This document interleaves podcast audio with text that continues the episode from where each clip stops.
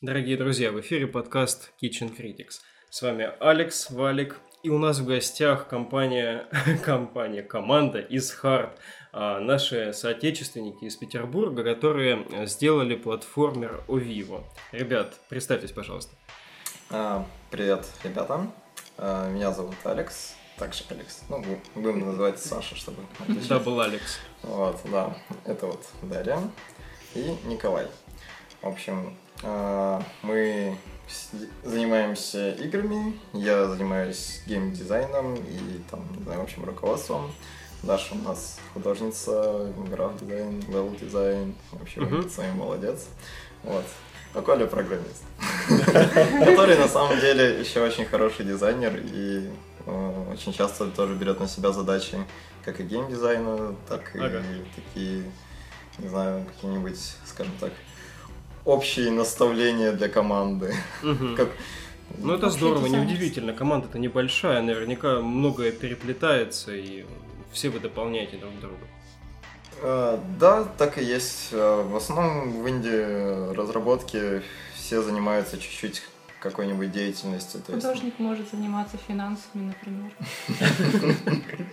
Дарья, это был крик о помощи. Окей, ребят, смотрите, да, вот у меня всегда, когда я собираюсь даже поговорить с разработчиком, у меня в голове какая-то дилемма возникает. То есть, с одной стороны, я хочу говорить о этой какой-то невероятном симбиозе, который представляет из себя видеоигры, да, это творчество и технологии. То есть это вот что-то вот объединенное, кругом вроде компромиссы, но в то же время хочется сделать максимально аутентичную вещь.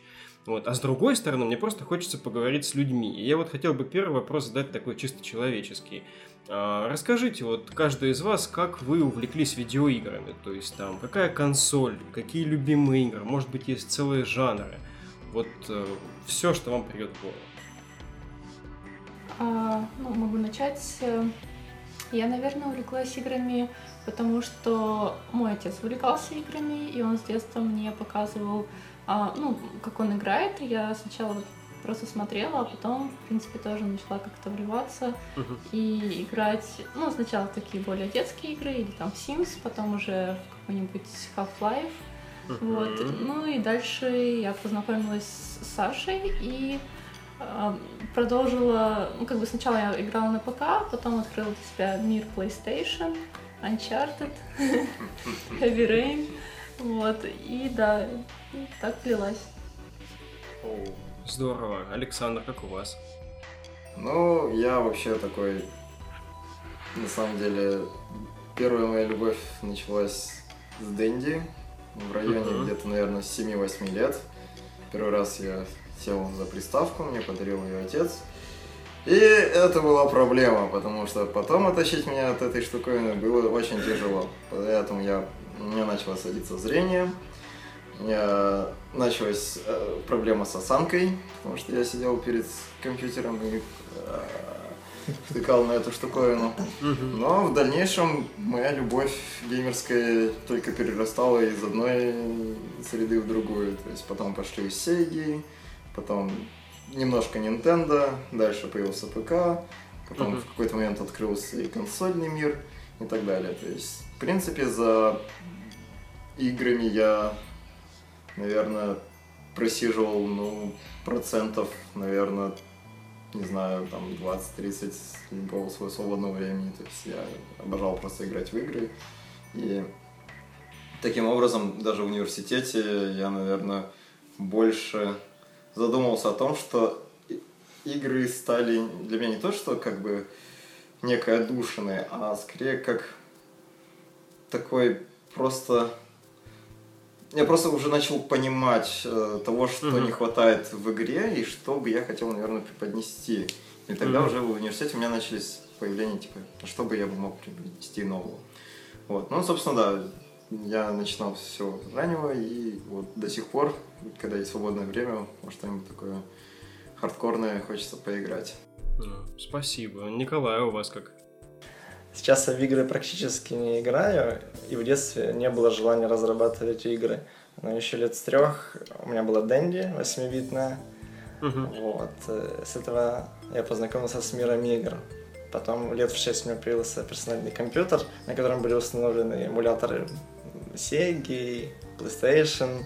В общем, все свое детство я провел как нормальный ребенок за играми. Вот. А потом я э, ближе к старшим классам познакомился с программированием. Мне было mm-hmm. слишком скучно программировать какие-то базовые приложения. Вот. И мне всегда хотелось э, создать свой мир, оживить его. Вот. И так появилась идея разрабатывать игры. И, собственно, с начала старших классов я горю этой идеей и разрабатываю игры. Как-то так. Славно, здорово, когда из любви, какой-то страсти прям рождается желание творить самому. А, наверное, следующий вопрос будет логично задать э, ответственному за графику, за тем более уровни. А все-таки Авива это явный акцент на некий визуал. Это очень концептуальная внешняя игра, а, где игрок проходит такие замысловатые уровни, целые миры, которые исполнены в таком минималистичном ключе. Расскажите, вот как они создавались, вот такие огромные полотна, и почему было выбрано именно вот монохромное решение для игры?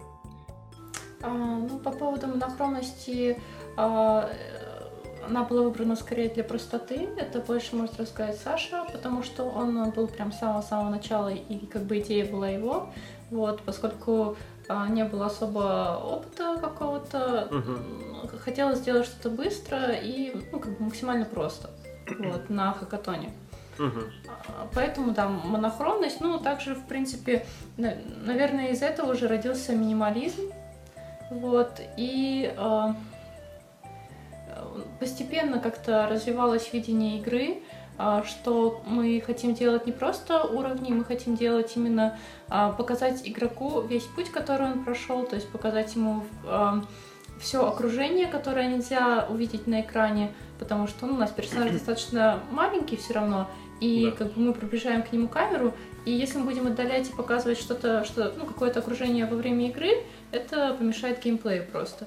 И мы решили, что было бы круто после каждого уровня отдалять камеру, когда уже человек как бы не играет, и угу. как бы и там мы уже смогли э, свою фантазию, так скажем, более э, ну, как бы более сильно воплотить тем не менее, вот желания. я играя в игру, заметил, что есть места, где вы сознательно а, немножечко отдаляетесь, чтобы показать а, окружение, либо ну, приближаетесь поближе. То есть есть манипуляция такая, но действительно общую картину можно увидеть, пожалуй, только в конце уровня. Угу. А, может быть, Александр или Николай дополнит что-то вот к этому, потому что по мне вот это то, что игрок от себя, для себя выносит из этой игры максимально, вот, то есть это вот эти вот огромные какие-то э, лабиринты, в которых ему предстоит а, находить выход, находить какие-то подсказки, для чего этот мир, почему здесь все так вот. Э, как, как вот это вот все родилось, как это все сплеталось в единую концепцию? А, мы очень много говорили о философии игры. А, у нас а, был нарративный дизайнер, который по совместительству еще занимался разработкой дополнительных механик. Вот. И мы достаточно много времени потратили на то, как бы на историю, в принципе, игры, и, естественно, на то, как ее преподнести игроку без слов. То есть для этого мы придумали и точки, которые игрок собирает, то есть это просто собираемые объекты, но в них мы заложили определенный смысл. А, они являются... А, Морзе. Да, да. Точка то есть они, через них закодирована с помощью кода Морзе, а, так скажем, история. Мы так решили, типа, выйти из положения э, игры без текста. Угу. Что, что ты хочешь еще добавить? Ну, на самом деле, мне, наверное, прикольно добавить э, собственно, вопрос, типа, как это все создавалось. Вот, что на самом деле изначально мы все, ну, то есть, все, что вы видите, вот это вот все, всякие красивости там и прочее, это на самом деле никакому, ну, мы старались какой-то сюжет, конечно, сделать, но по большей mm-hmm. части это вот фантазия именно художницы. То есть вот художницы, которые вот рисовали это все, которые представляли что-нибудь. То есть я задавал какой-то единый стиль, сделать что-то ага. типа, пусть Пусть тут будет здоровое огромное дерево, например. Вот, чтобы в нем внутри были еще другие деревья, еще другие деревья.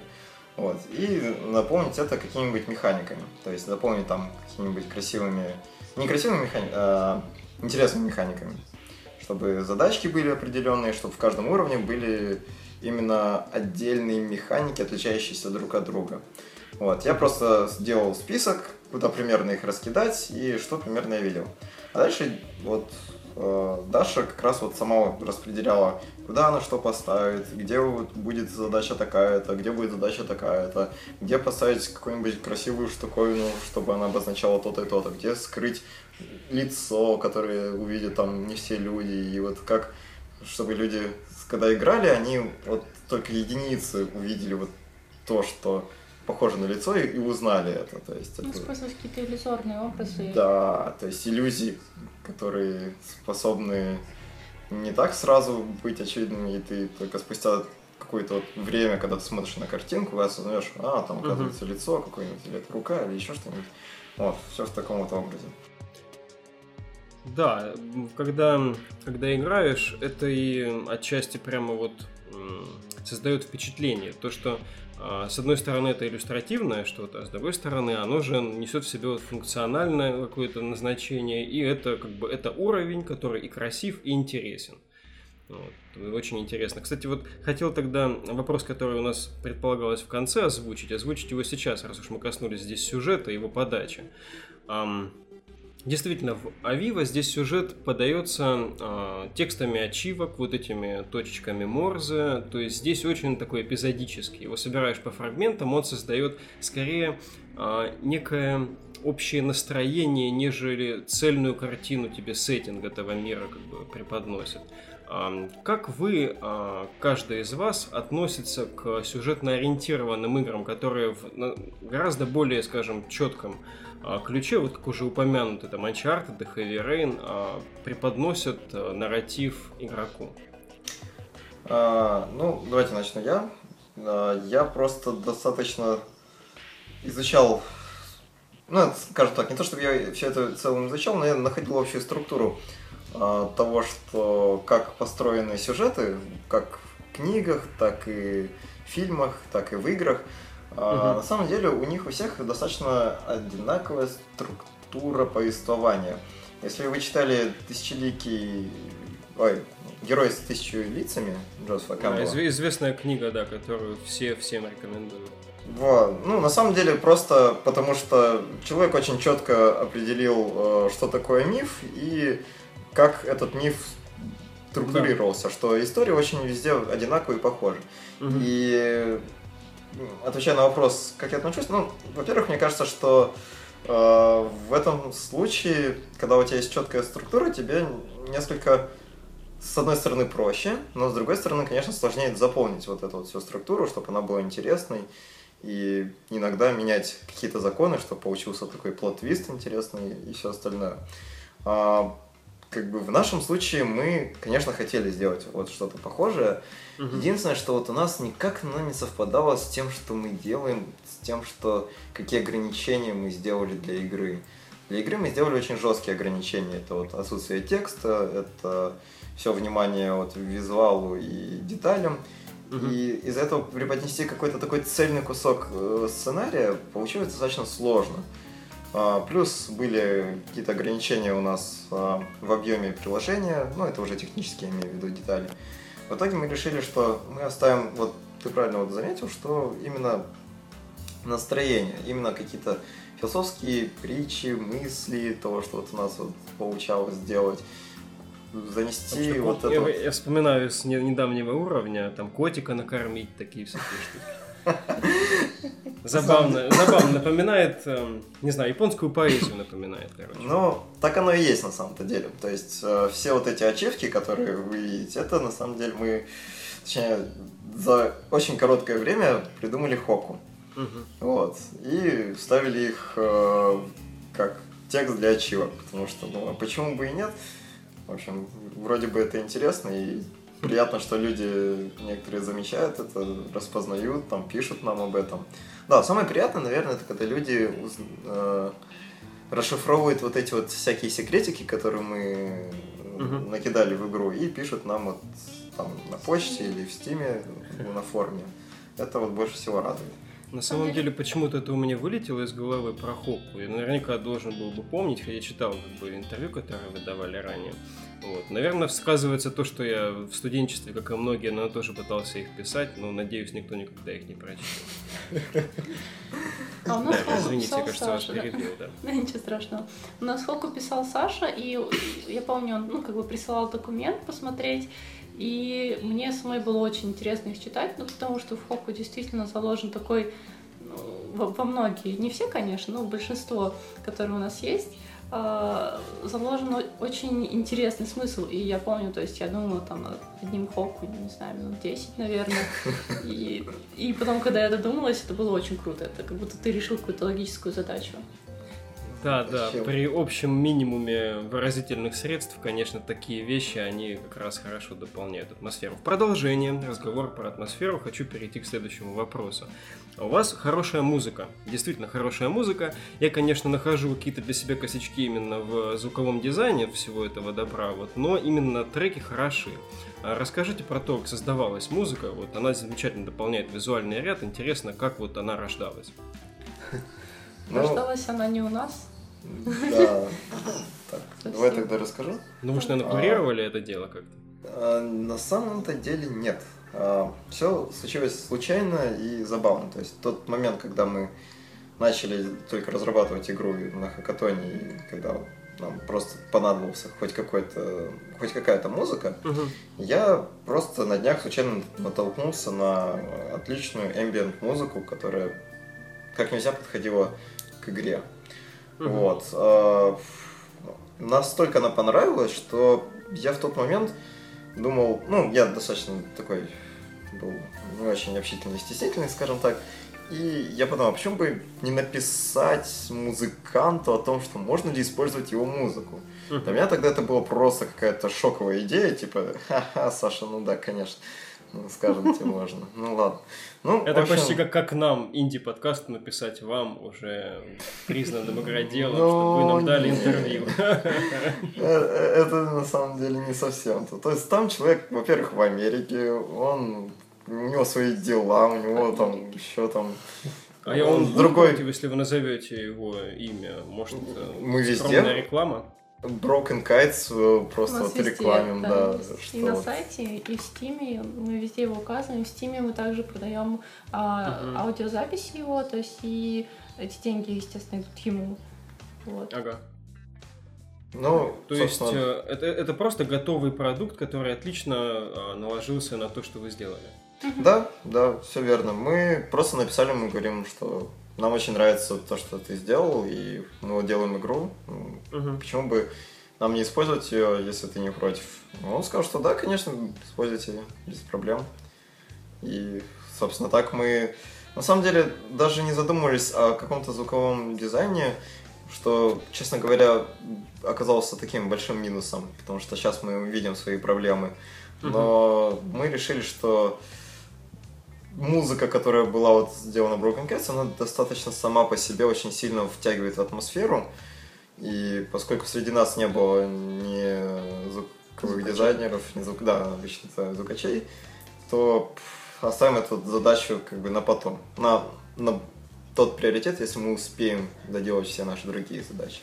Ну, Мгм. задачи мы не успели все доделать, поэтому звук оставили вот, вот так вот. Но, тем не менее, оно достаточно органично вписалось в саму концепцию игры. Да, славно вписалось. Вы можете э, рассказать немножко поподробнее про то, как вы пришли к самой идее игры? Вот вы там просто говорили, упоминали, что начали ее разрабатывать на хакатоне. Мгм. Э, Вот. Я, если честно, слежу за вами примерно с этого момента, потому что где-то промелькнула репост вашей группы, группы вашей игры.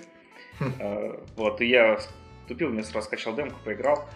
Ам, Вот, и можете рассказать немножко, как вы пришли вот к этой идее, вообще, как вы попали на хакатон, про что это был хакатон? Ну, А, вот на самом деле, вот э, если вот вы хотите рассказать, ну, послушать про идею, э, есть Мгм. даже замечательная история, как благодаря вот этой идее я познакомился с Николаем.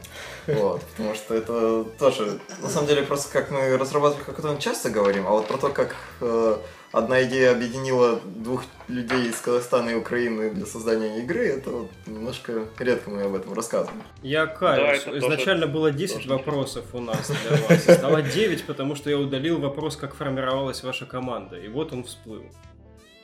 Ну, вот здесь вот просто я расскажу коротко. То есть, а, основная моя идея была в том, что нет игр на, так сказать, оптические иллюзии.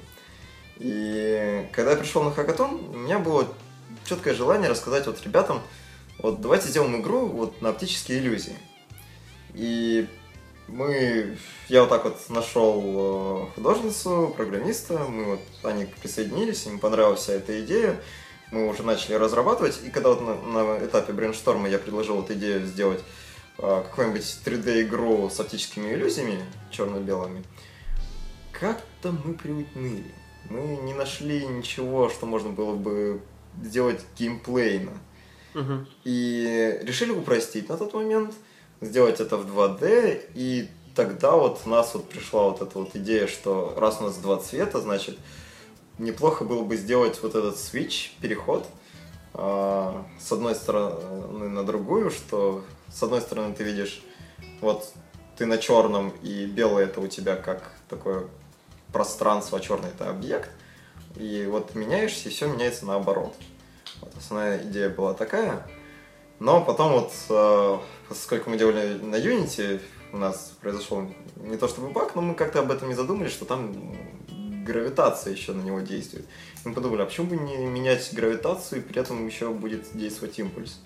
Собственно, так родилась вот эта вот механика, и таким вот образом, собственно, родилась идея.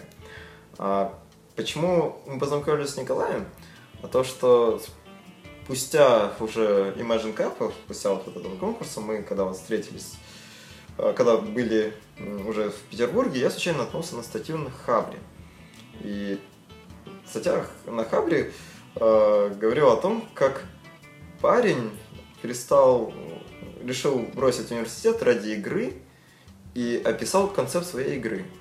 Mm. Это была черно-белая игра а, от первого лица. Вот. И она настолько была похожа на наш, на мой изначальный концепт, что я опять решил не удержаться и написать этому человеку.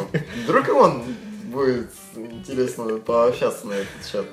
И вот, ну, не знаю, Коль, можешь, наверное, ты рассказать твои впечатления, когда я тебе позвонил, рассказал об этом. Э, ну, во-первых, э, расскажу сначала просто про весь тот период моей жизни.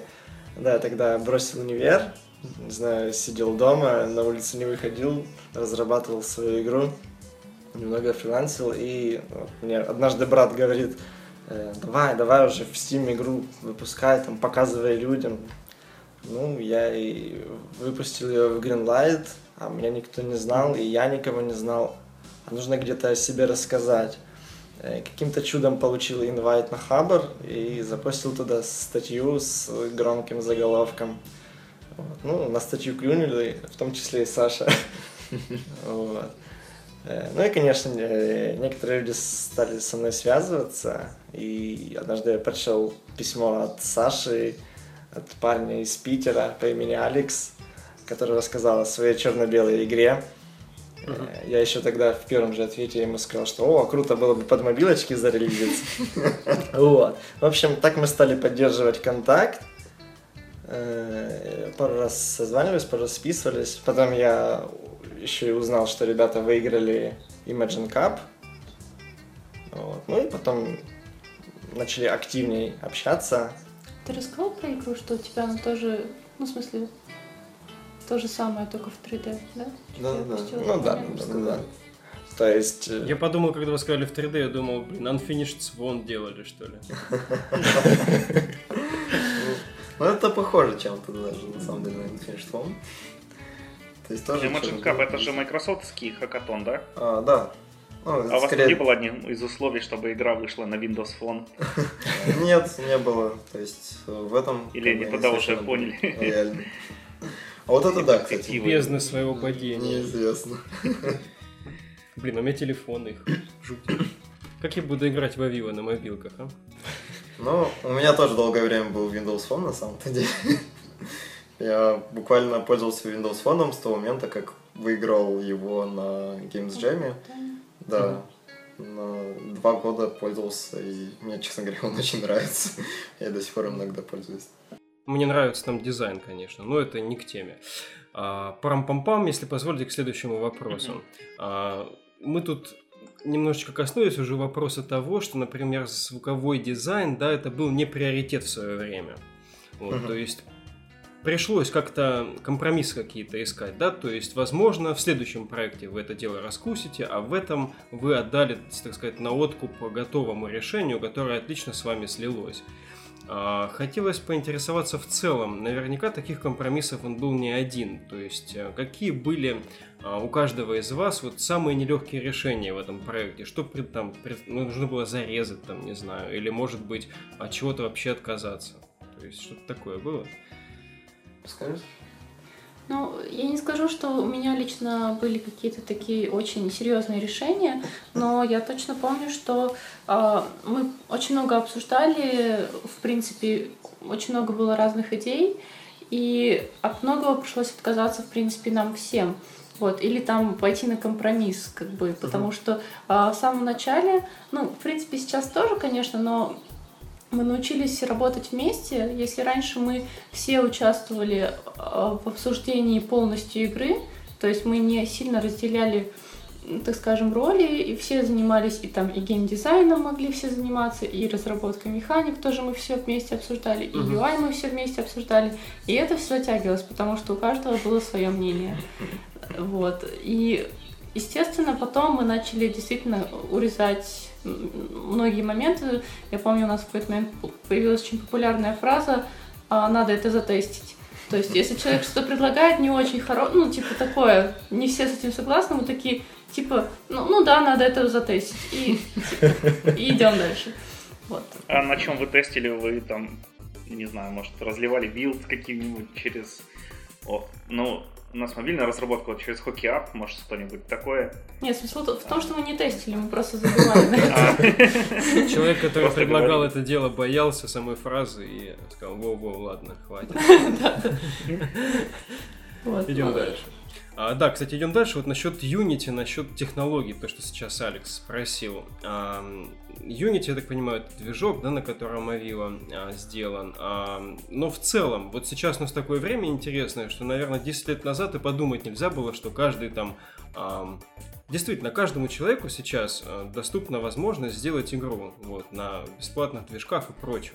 А насколько это действительно легко? То есть, вот, например, сделать платформер без каких-то изысков, да, то есть у вас явно концептуальное здесь решение присутствует. Но, скажем, в целом, вот, если человек имеет маленькую свою идейку, как сложно ее реализовать?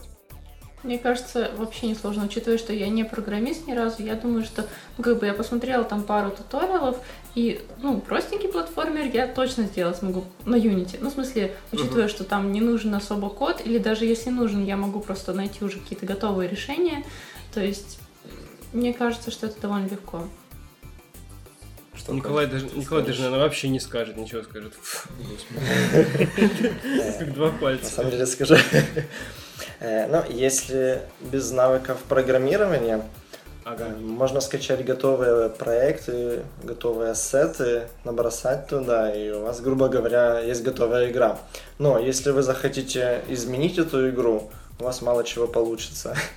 Вот. Но, конечно, если ты знаком с программированием, порог вхождения в, в этот инструмент довольно низкий. Угу. Ну, ты, наверное, не знаю, можешь рассказать, как, как ты первый раз открыл? На самом деле, э, э, я когда еще сидел на флеше, программировал какие-то флешки, я слышал про Unity, слышал, что это очень популярный движок, скачал все, запустил, и, а программировать на нем не умел, ни C-Sharp не знал, ничего. Ну, смог там, не знаю, сделать падающий кубик, какой-то мячик, персонажа вставил стандартно, и все, и забросил. А потом через полгода э, подумал, что, блин, ну это крутая штука, нужно продолжить заниматься этой. И вообще не зная языка C-Sharp, э, просто открыл справочник и И начал, начал ходить. фигачить. да. То есть потом, через полгода, год, конечно, я изучил сам язык и более подробно саму технологию, Мгм. но э, войти туда и делать что-то с минимальными знаниями можно просто. Да, наверное, таким образом Unity, он довольно-таки, ну, клевый движок именно как в плане начинания, но и также в плане дальнейшей разработки. Поэтому там он предоставляет очень много возможностей, собственно. Э, Команда Unity очень классно делает именно движок для разработки игр, а не то, как сейчас вот появились очень много свободных э, ну, так скажем, бесплатных движков CryEngine и Да. Unreal, они как бы стали а, тоже для разработчиков открытыми, но они не специально их делали, они просто увидели за волной популярности Unity и решили тоже так же сделать. Вот, поэтому, да, в первую очередь, конечно, всем начинающим очень рекомендуется именно освоиться с Unity, потому что сделать простую игру благодаря куче туториалов, которые есть в интернете, хорошей документации и вполне себе очень неплохому интерфейсу самого движка, это делать довольно-таки легко и просто. Дальнейшее изучение более глубокое, там уже, конечно, стоит поднапрячься. Ну, вот распространенная ошибка новичков, то, что они изучают какую-то базу, какие-то азы и думают, что они смогут запилить свою GTA. Вот. Собственно, так зачастую происходит, и очень много... Поэтому у нас так много GTA вокруг. да. Э, Вот, очень много начинающих инди, неопытные, э, делают какие-то костыли, либо игры с очень раздутыми дистрибутивами, и только потом понимают, что игру нужно оптимизировать, а они не умеют. Мгм, Вот То есть, э, как бы сейчас порог вхождения в целом гораздо ну, снизился по отношению к прошлому, но а, в то же время куда расти, это всегда присутствует. То есть начать можно, и дальше под потолок это вот GTA, например. Ну, да, как бы э, для прототипирования знаний больших не нужно, но если вы хотите заниматься профессиональной разработкой, то и знания требуются соответствующие. Спасибо. А, окей, смотрите, мы поговорили немножко про разработку, но, конечно, такой важный этап, а, который, наверное, проваливают многие а, начинающие разработчики, это все-таки релиз, да, продвижение своей игры. Есть ли у вас какие-то моменты, какие-то лайфхаки, да, которые вы а, в, там, взаимодействии со Steam, либо там с GOG, либо с какими-то еще другими магазинами для себя почерпнули, которые могут быть интересны другим? Хм, лайфхаки именно какие-то. Нет, ну не именно лайфхаки. Ну, например, что, что бы вы посоветовали? Какие есть э, такие ямы, Мгм. которые лучше сразу знать и обойти? Ну, когда мы проходили... Ну, мы с тем попали через Greenlight, но так как сейчас. Greenlight нет, то это стало не актуально. То тут я, наверное, опущу. Наверное, что первое, что мы сделали неправильно, мы слишком поздно сделали свою страничку в Steam. А тут э, рекомендация, чтобы как только у вас более-менее вы осознали, что продукт там, не знаю, на этапе 60% готовности или там 70%, в принципе, уже можно создавать страничку в Steam, чтобы как можно больше людей добавилось там в виш-лист и увидели, что есть такая игра, и в нее нужно добавляться. Мы сделали страничку, наверное, за две или за неделю до релиза. Что, собственно, на самом деле просто брало и перечеркивало все правила хорошего маркетинга на нет. Мы это сделали быстро и спонтанно. А какие еще могут быть советы по стиму? Ну, Не надеяться на то, что там есть какая-то типа реклама или что он поможет с, с продвижением или выкинет вас какие-нибудь знаю, Он новинки и прочее. Да. Ну, да, первые э, дни э, релиза э, вы скорее работаете на Steam. Э, Steam, да, дает свой трафик, но вы благодаря... Вы добавляете... Вы должны добавить еще тоже трафика людей э, на вашу страничку. И если игра становится популярной, то тогда Steam обращает внимание и добавляет его больше Мгм. в То, Но то- то есть нужен дополнительный вот этот пуш, да, для этой странички. А Ну, как он конечно. организовывается? Как вы Ну, это это по- по-разному, по-разному. То есть э, мы отсылали нашу игру э, журналистам, чтобы они делали на них обзор, э, присылали его летсплейщикам, чтобы они тоже сделали обзор, но не вс- с летсплейщиками у нас была вообще беда, отдельная история.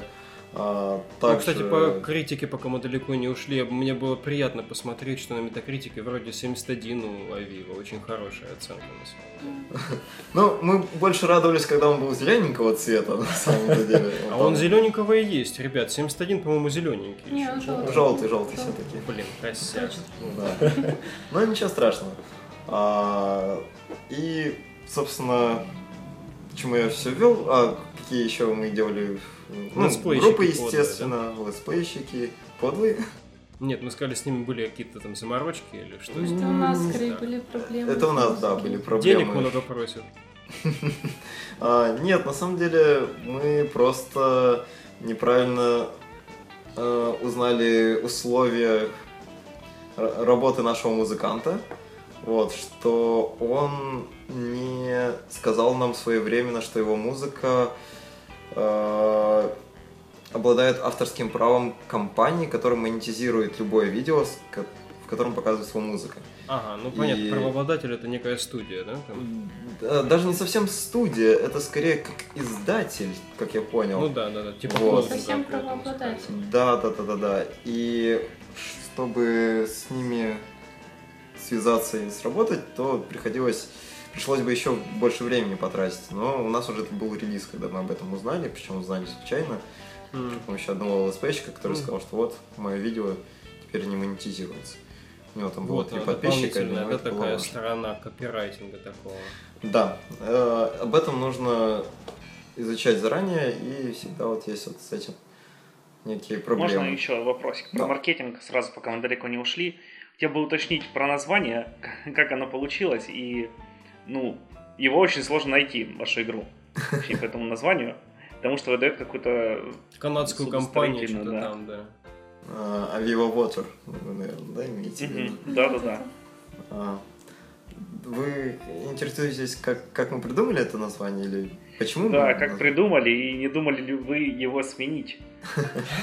Вот А. сейчас я погуглил про вас, ну, Steam начал выдавать уже, что Aviva on Steam, но до этого вот все-таки Ну, не выдавал. Менять мы точно не хотим, потому что мы настолько полюбили это название, что для нас это стало таким родным и теплым. К тому же у нас оно очень круто ложится на то, что у нас, например, главного персонажа зовут Ова.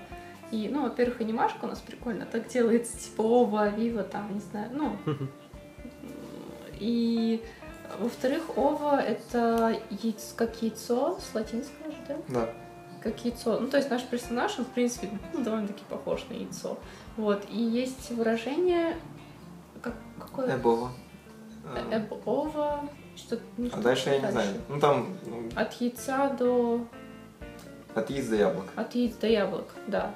То есть, э, что раньше было такое, ну, так заведено, что люди ели, ну, у них хоро- хороший обед, это как бы от яиц, видимо, и, дальше что-то, что-то они... Да-да-да, ты права, то есть у них была фраза а, от яиц до яблок. Это хороший Мгм. обед, да? Ну, значит? э, э, э, у них просто так обед начинался, а означало это просто, что типа Сначала от до начала конца. до конца. Да, сначала до конца. Да, и эбова это означает, что типа сначала. Ну да.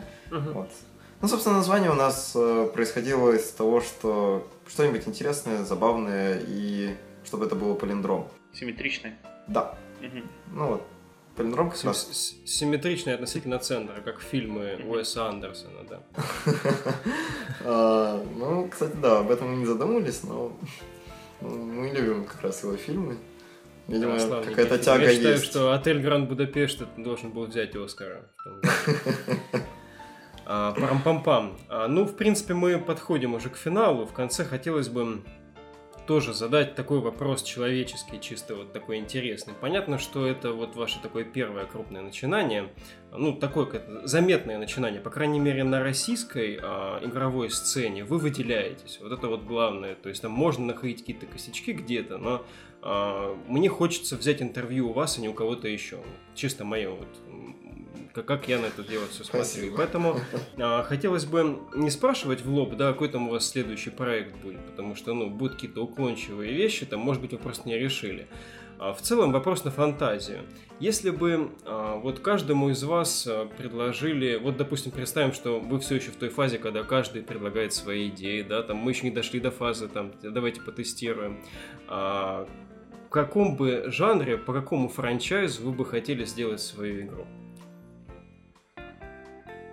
Я на самом деле уже знаю ответ.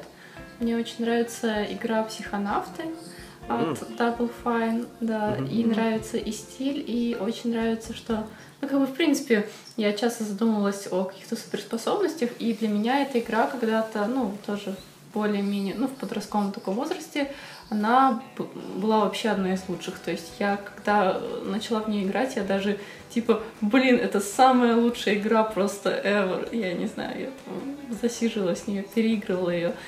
Ты можешь там жарить белочек, и получается вкусная штучка такая.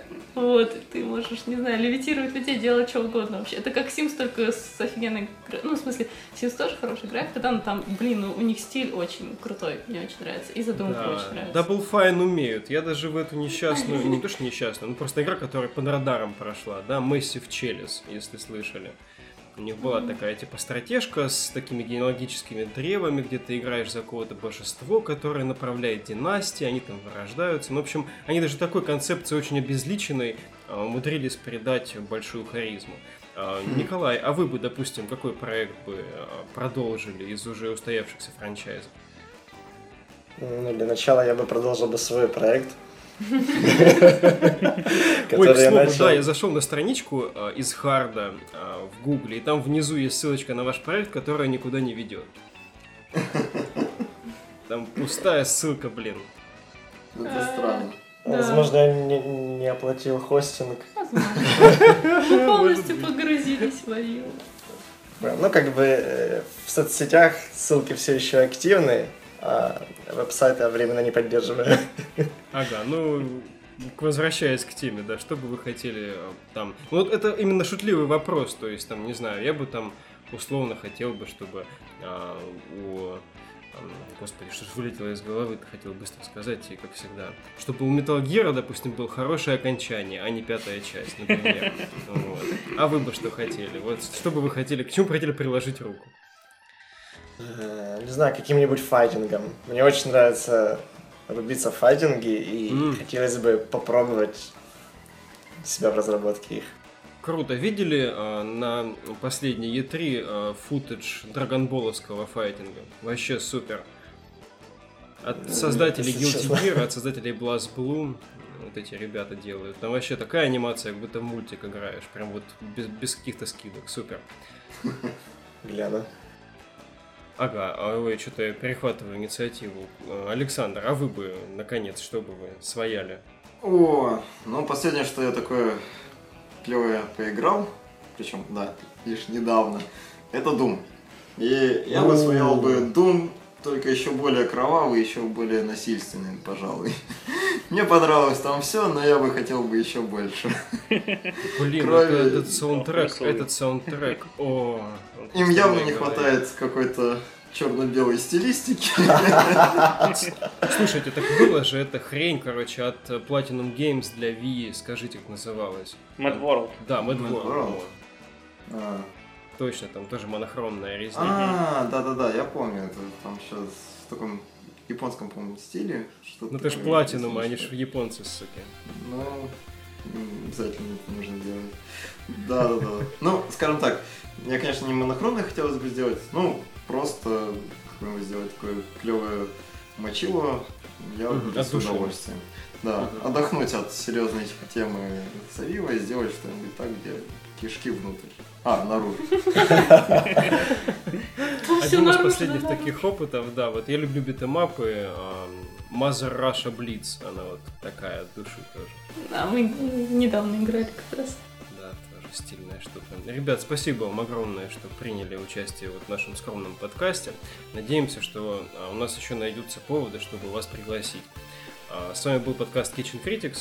До новых встреч! Пока-пока. Пока-пока. Пока.